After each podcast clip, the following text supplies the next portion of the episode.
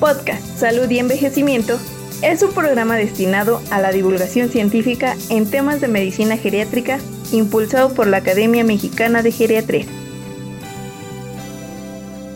Buen día, saludos a todos. Nuevamente otro episodio de nuestro podcast Salud y Envejecimiento de la Academia Mexicana de Geriatría. Es un gusto tener hoy a un gran amigo y además gran geriatra y me acompaña para recibirlo el doctor Arturo Ávila. ¿Cómo estás, Arturo? Eh, hola, Humberto. Pues hola, hola a todos. Eh, gracias por seguirnos y escucharnos en este nuevo capítulo. Pues muy bien, aquí encantado de estar con nuestro anfitrión y para no alargarlo, Humberto, si haces favor de presentarlo. Claro que sí, es Jesús Avilio Martínez Beltrán, él es geriatra en eh, la Unidad Médica de Alta Especialidad de Torreón, Coahuila, en el Instituto Mexicano del Seguro Social. Eh, quiero decirte, este, Arturo, que él fue meritorio de la condecoración Miguel Hidalgo por COVID. No, no es cualquier persona, es un gran geriatra y pues, sin más, doctor Avilio nos va a explicar qué es esto de la multimorbilidad. ¿Cómo estás, Avilio? Hola, ¿qué tal? ¿Cómo están? Un placer saludarlos. Buenos días a todo el auditorio. Este, pues sí, vamos a platicar de un tema que, pues, a, últimos años ha, ha, cobrado mucha, mucha relevancia en el ámbito de la salud pública, en el ámbito de, de cómo se administran los recursos este, en cuestión de salud y sobre todo hablando específicamente de una población que, pues, hay que decirlo, ¿no? Genera un, un impacto económico y en, en costos de atención sanitaria bastante importante que son los los adultos mayores. Es un tema de muchísima, muchísima interés. Eh, para empezar a, abrir el tema, sería interesante conocer primero las, las definiciones. Entre nosotros médicos empleamos con mucha frecuencia la palabra comorbilidad. Yo creo que tanto tú, Arturo, como Humberto han escuchado en pláticas, conferencias e incluso en el mismo en, las mismas notas que a veces encontramos en los expedientes clínicos, ¿no? Paciente que se presenta con comórbidos. Pero a últimas luces hemos empleado ya más el término de multimorbilidad. La historia de, de, este concepto, la verdad es que ya es, ya es una historia antiquísima. Los primeros artículos que hablan de esto empezaron en la década de los 70. Y hay un personaje muy singular, no sé si, si conozcan un poco de él, es el doctor Alban Feinstein. Este médico, que es un epidemiólogo considerado uno de los padres de la epidemiología moderna, este, tenía muchas, muchas teorías sobre tratar de explicar fenómenos epidemiológicos y sobre todo el fenómeno de transición epidemiológica que viven las sociedades, ¿no? De, de pasar las poblaciones a eh, envejecer con patologías predominantemente infecciosas que acortaban la expectativa de vida, a cómo al prolongar la expectativa de vida se iban acumulando distintas enfermedades. Einstein fue pionero en esto y él fue el primero en acuñar los términos de comorbilidad, pero había una peculiaridad en esa definición.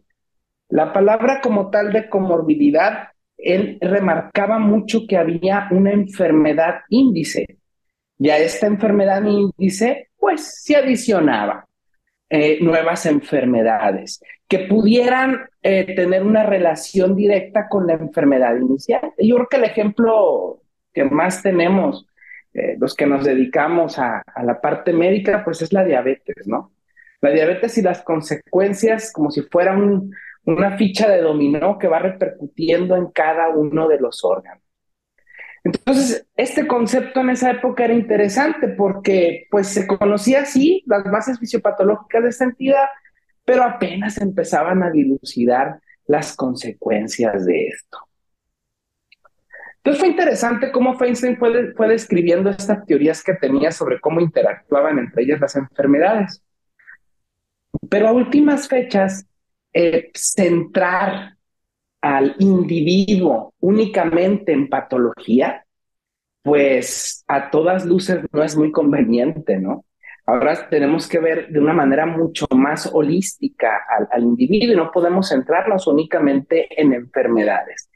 Fíjense qué curioso. Yo creo que la mejor definición eh, acerca del concepto sobre cómo interactúan las enfermedades en un individuo se dio en el 2013 a través de un eh, tax force que hicieron eh, la comunidad de, médicos de práctica general en la comunidad europea. El artículo lo pueden encontrar, está en el HAMDA.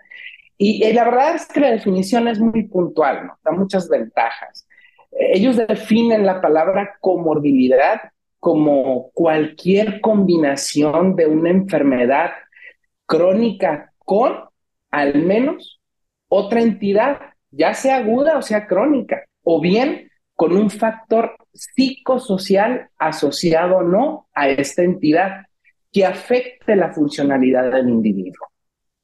Fíjense qué interesante, ¿no? Y esto nos debe parecer interesante a todos. ¿Por qué? Porque centra la definición o el concepto de comorbilidad en el individuo y evidentemente en las repercusiones que tienen estas combinaciones de padecimientos con el entorno. Además, evalúa el impacto de las afecciones agudas a la carga de enfermedad que ya tiene la persona. Y entonces esto hace que de cierta manera se tenga una visión centrada en la funcionalidad física y social del individuo.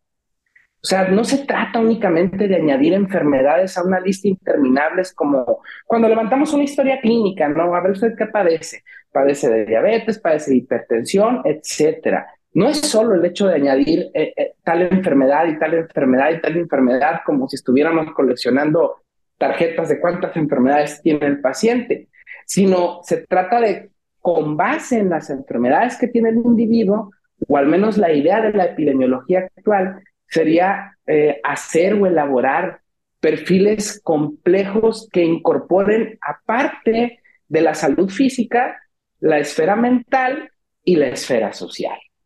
A mí la verdad esto a, lo mejor lo hacemos todos los días, ¿no? De manera intuitiva, pero es un concepto que, que, que sí, o sea, entendiéndolo de esa manera sí, sí impacta bastante, ¿no? Sobre todo a la hora de tomar decisiones. Fíjate que este tema y cómo impacta la multimorbilidad en la persona mayor, creo que en geriatría es algo de formación que lo vemos desde el primer año de formación como geriatras. Si somos internistas lo vemos, pero no lo conceptualizamos en su impacto. Y hablando de la persona mayor, acabas de tomar dos conceptos creo que relevantes. Uno es la comorbilidad, que no necesariamente eh, predomina la persona mayor, lo que predomina es justamente la multimorbilidad y la multimorbilidad compleja de hecho. Y algo que comentaba Humberto, los que estuvimos viendo pacientes ahora en COVID, en esta pandemia, fue algo que impactó directamente en la persona mayor, en los desenlaces. La persona multimórbida compleja, persona mayor, era una persona que tenía un pronóstico malo o relativamente malo para eh, los que se llegaban a enfermar y complicaba mucho su, evolución. Entonces, este impacto que mencionas, doctora Vilio, eh, ¿Tú dirías que tendríamos que medirlo por lo que nos refieres, no solamente como en la etapa de persona mayor, sino como curso de vida desde antes, porque entiendo entonces que este impacto se tiene desde etapas más jóvenes, adulto joven, y se va a ir acumulando de tal manera que la repercusión y sobre todo el impacto en fragilidad y que los riesgos que va a tener esta persona mayor por cualquier factor estresante, pues van a ser mayúsculos, no solamente en enfermedad, sino en este, en esta complejidad que le refieres, ¿no? Y viene el otro término, comorbilidad, multimorbilidad y multimorbilidad compleja. Entonces, aquí creo que es algo relevante. No sé si podrías profundizar un poco en este tema, que la verdad que es bien interesante cuando nos metemos a revisarlo, para hacer conciencia tal vez como equipo de salud, que vemos personas mayores junto con los demás integrantes de los equipos, para que lo entendamos y salgamos del abordaje centrado en la enfermedad y pasar a este abordaje centrado en la persona justamente. ¿Qué nos puedes comentar, Avilio, en ese sentido? Fíjate que es correcto, Arturo. Este, me voy a colgar de tu último comentario, ¿no? Al, al final de cuentas, nosotros como geriatras, cuando por primera vez evaluamos un paciente, y bueno, y de hecho, pues cualquier médico en la práctica diaria, eh, se trata de conocer la historia de vida, la cronología de... Y esa secuencia en que se van agregando distintas patologías, la verdad es que es muy eh, característica de cada individuo. Por eso precisamente el concepto de multimorbilidad es de, de cierta manera holístico y a la vez individual, ¿no? Porque en cada persona es completamente diferente. E, ese punto yo creo que de cierta manera, si bien, si bien es cierto, a veces no lo decimos, eh, yo creo que para todos nos queda claro. Así es en realidad la medicina, debe ser una medicina integral e individual. Por otro lado, una cosa que es bien importante, este Arturo, fíjate que el impacto que tiene eh, eh, es entender este concepto en la persona mayor es, es de particular relevancia. En realidad, la, la, multimorbilidad no es un problema que recientemente sea emergente, al menos como problema de salud público. La importancia, pues, se da por la alta prevalencia, porque como vivimos más, hay, hay mucha prevalencia. Según cifras oficiales de la OMS, y ojo, voy a hacer aquí una pequeña aclaración. Para la Organización Mundial de la Salud, la definición como tal de, de multimorbilidad es el hecho de que un paciente tenga dos o más enfermedades, punto. De hecho, en la mayoría de los artículos que ustedes eh, podamos revisar, bueno, que podamos revisar todos, esa es la definición más ampliamente extendida. Entonces, la prevalencia de comorbilidad en las personas arriba de 60 años va de cifras del 60 hasta el 75-80%. Y al menos por los mismos datos que tienen estudios poblacionales que se han hecho en Estados Unidos, les llega a generar costos, al menos los que se tienen reportados del año 2020, de cerca de 60 millones de dólares, al menos al sistema de salud pública. Entonces, esto implica la verdad un reto, ¿no? Para cualquier sistema de salud. Por eso es que también, de cierta manera, al menos los gobiernos a nivel mundial tienden a tener sistemas de saludes integrales, que piensen más eh, en el individuo y que se apoyen de las diferentes especialidades para resolver esta multimorbilidad compleja a la que cada día nos enfrentamos. Entonces, el abordaje de los pacientes con multimorbilidad tiene que ser multidimensional. Hay ciertos problemas, Arturo, y, también esto eh, es algo que hemos platicado con Humberto, en la manera de poder estimar. Hay dos maneras de estimar el peso que ejerce esta, esta multimorbilidad en, pacientes geriátricos. Una sería hacer eh, un análisis muy simplista sobre contar, ¿no? Cuántas enfermedades hay. Pero otra manera interesante es que han surgido índices o instrumentos para medir el peso que ejerce la multimorbilidad sobre las personas. Mm, debo decir una cosa, los índices no son actuales, eh, al menos los más recientes, el más reciente es del año 2013. O sea, las herramientas que tenemos para medir este impacto pues ya tienen una antigüedad de, de 10 años. La pregunta sería aquí si estos índices, por un lado, son aplicables a todos los grupos de población y por otro lado, si estos índices sirven, eh, o mejor dicho, ¿para qué nos sirven? ¿En qué situaciones nos pueden ser útiles eh, el desarrollo de estos índices? La primera la primer respuesta, la primera pregunta, pues, es que en efecto sí, sí podríamos decir que podemos aplicarlos si bien es cierto, no todas las poblaciones, porque depende para qué fue diseñado el índice, el índice o, la escala para cuantificar el peso de la multimorbilidad. Pero yo creo que el aspecto más importante se da en la capacidad que tienen estas, estos índices de estimar de cierta manera la expectativa de vida de los individuos. ¿Para qué?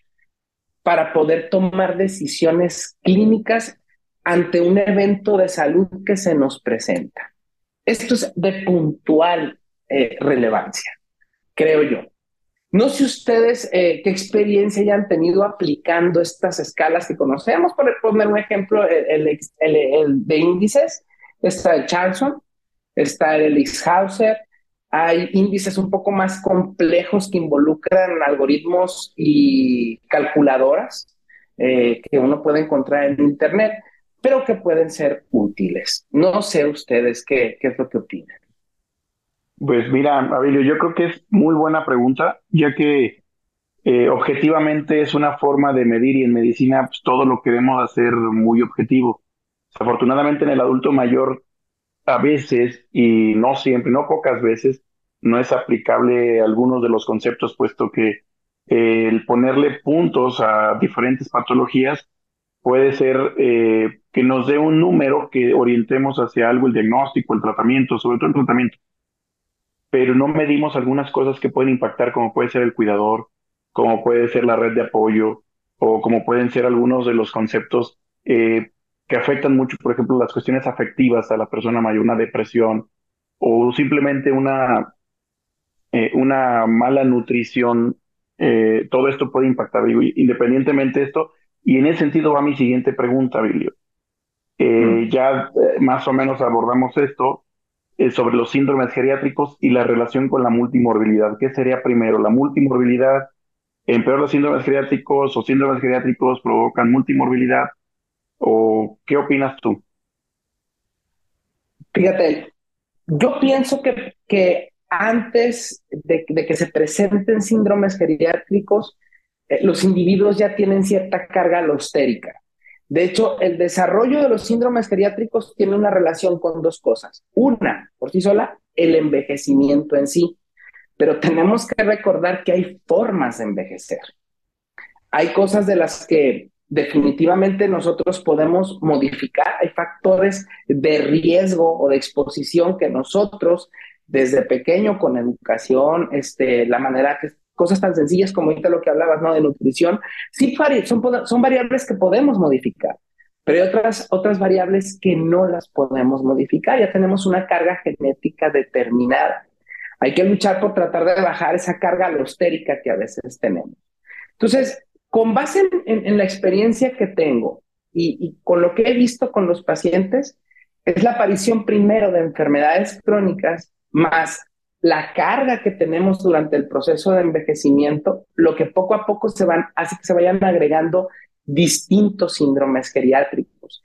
De hecho, cuando uno lee artículos que hablan sobre multimorbilidad, uno de los, eh, ¿cómo explicarlo? De los parámetros de búsqueda que tienen va muy ligada a la presencia de síndromes geriátricos y al impacto que tiene en la funcionalidad. Entonces, yo, yo pienso desde mi perspectiva que lo primero sería, pues, como en todo, prevención primaria y educación, tratar de, enseñar a las poblaciones un estilo de vida saludable para evitar que las diferentes patologías se vayan presentando. Y por otro lado, mucho del tratamiento y prevención de ciertos síndromes geriátricos tiene que ver también, pues, con la promoción de, ciertos hábitos de vida hay cosas que no se pueden modificar. Algo que, impacta mucho para el desarrollo de multimorbilidad. Y también platicábamos de eso, Humberto, hace poco en, eh, los cardiólogos en el año pasado tuvieron un consenso y algo de lo que consideran mucho es la carga económica que genera el tener que tratar tantas enfermedades. Y hay pacientes que desafortunadamente por el medio en el que viven no, no pueden este, costearlo, ¿no? Y eso también hace que, que las deficiencias se aceleren.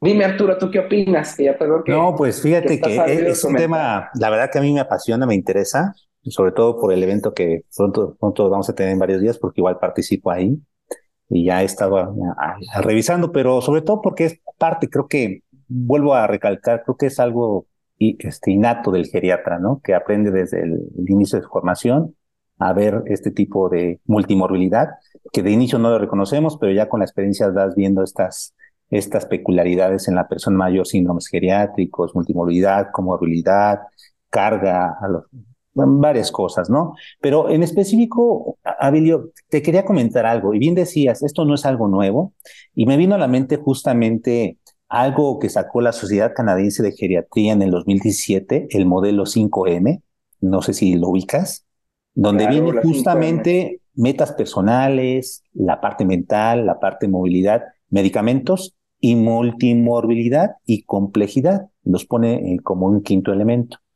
Entonces, creo que se reconoce como parte fundamental de la geriatría, aparte de los síndromes geriátricos, acá más bien para que no olvidemos en el abordaje de la persona mayor estos cinco grandes aspectos, donde justamente la multimorbilidad y complejidad es parte que tenemos que evaluar en este constructo de eso, no solamente capacidad intrínseca de la persona, sino el entorno y obviamente la capacidad funcional, ¿no? Porque esta persona a través de esta multimorbilidad y complejidad puede tener muchas barreras para la mejor intervención que hagamos o muchos facilitadores si encontramos dónde ayudar justamente con el abordaje integral que como geriatras habitualmente hacemos. Entonces, este modelo creo que es algo interesante que podríamos recalcar como una herramienta, Bilio. ¿Tú la recomendarías para el personal de salud que la reconozcan justamente, aparte de ver los síndromes geriátricos y la evaluación habitual e integral que hacemos?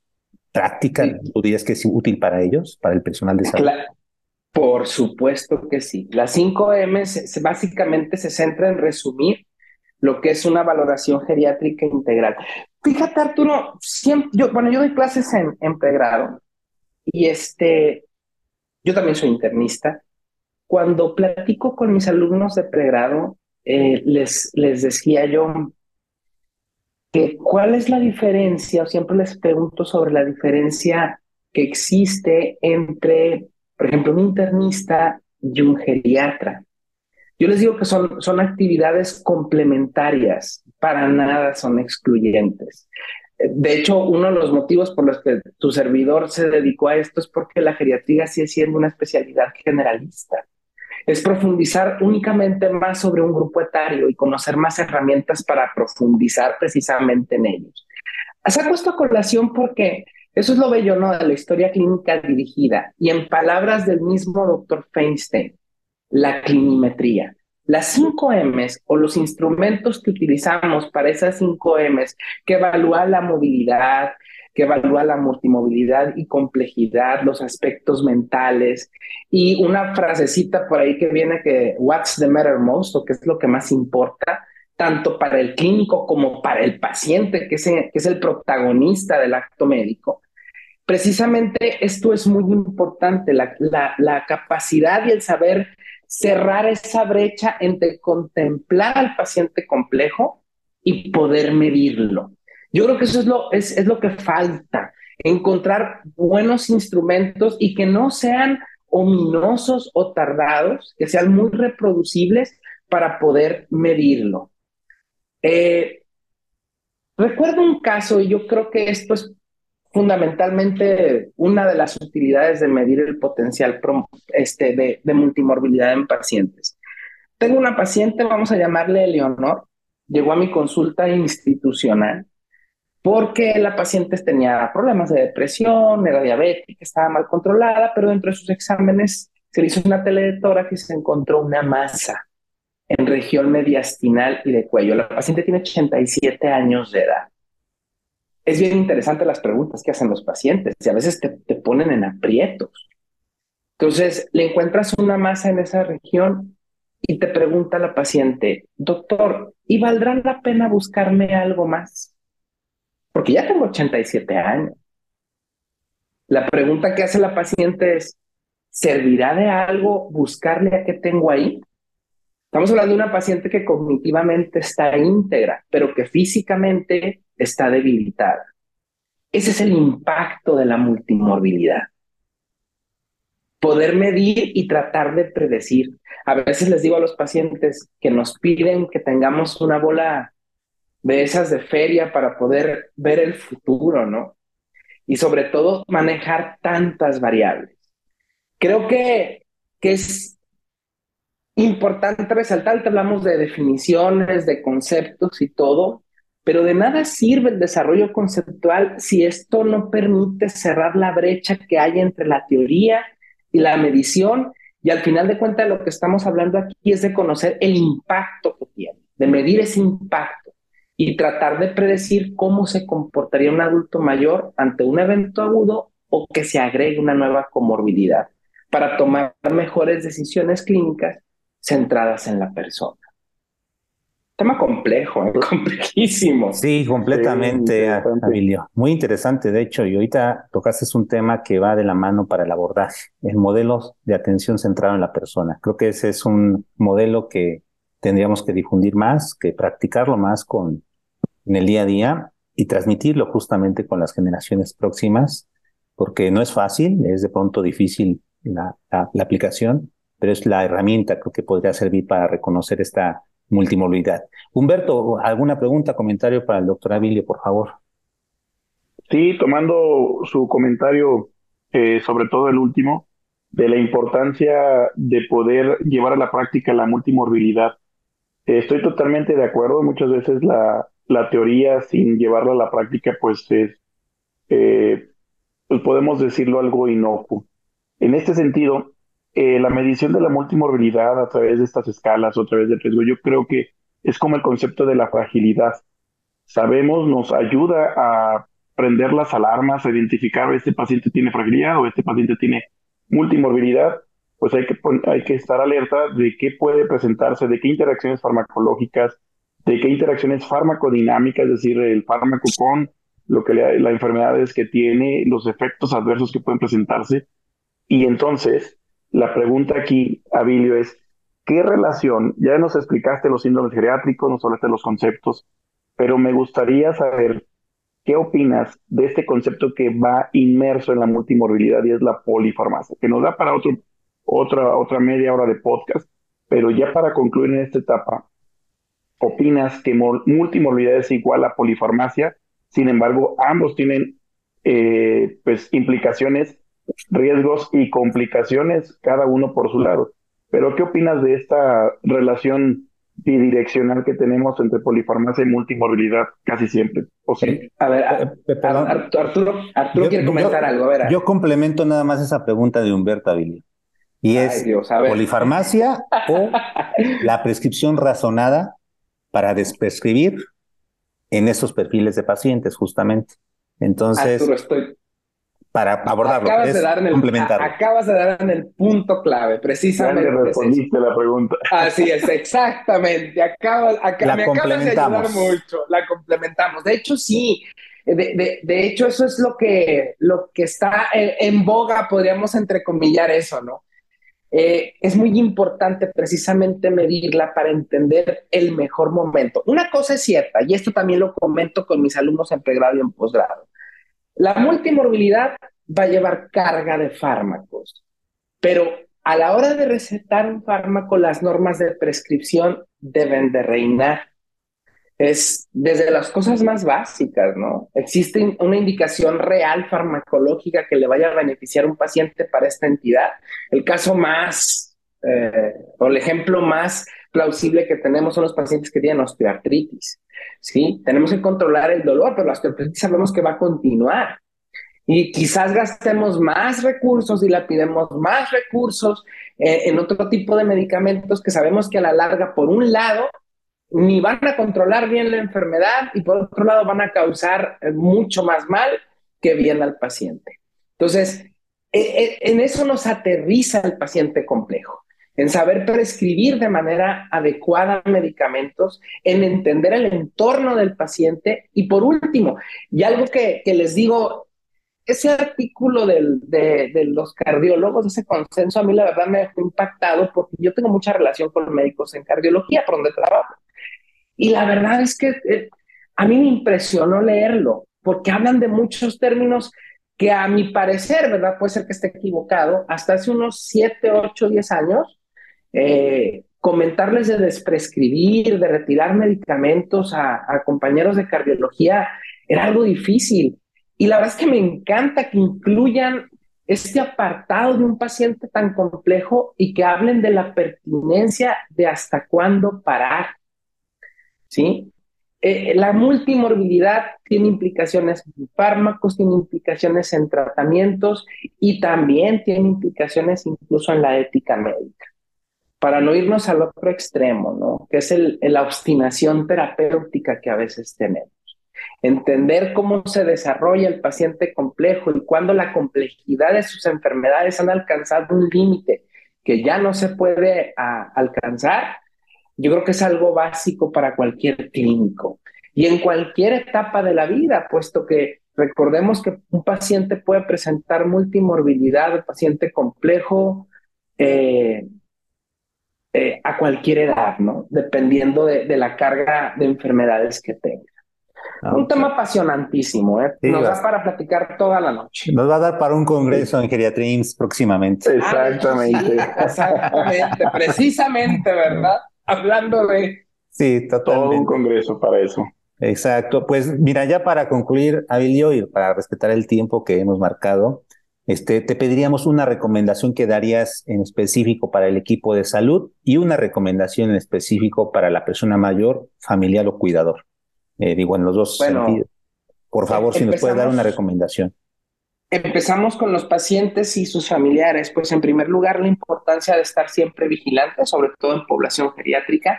Hay que hacer pesquisa intencionada de, de, padecimientos y sobre todo dejar bien acotados esos diagnósticos.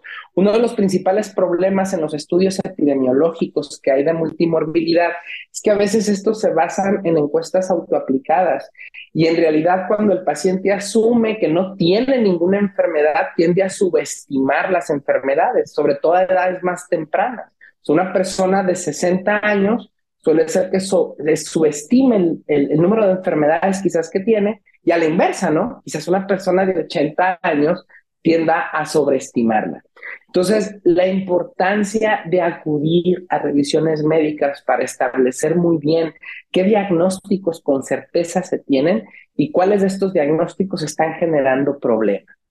Y por otro lado, eh, para los médicos, pues en primer lugar, empaparse ¿no? de estos temas, de estos conceptos y aterrizarlos en la clínica. Eh, la importancia de medir bien la carga de enfermedad que tiene y los pesos que cada una de estas enfermedades le abonan a cada caso o a cada paciente, pues en particular, para establecer factores pronósticos y así tomar las mejores decisiones clínicas sobre los tratamientos que se vayan agregando y ser mesurados con farmacia o medidas que suelen a veces estar desproporcionadas para el, objetivo de vida incluso del paciente. Yo creo que eso nos lleva a realizar una medicina mucho más centrada, mucho más humana y mucho más eh, de acuerdo pues a las necesidades de la persona que tenemos frente a nosotros. Yo creo que eso sería lo más adecuado. No sé, Humberto, ¿qué opinen? Algo con lo que quieran cerrar.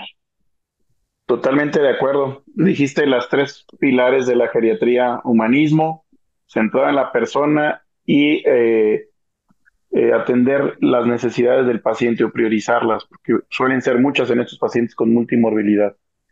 Eh, doctor Avilio, Arturo, este, pues te agradecemos mucho todo esto, tu conocimiento que nos compartes, sin duda eh, es un tema amplísimo que se logró compensar, que se logró resumir. Seguro podremos hablar más adelante algún tema en particular, pero te agradecemos mucho eh, que hayas estado con nosotros y pues esperemos que no sea la, la, última vez que nos acompañes en otro episodio de podcast con otros temas que seguro tienes muchos expertise o muchos temas que manejas.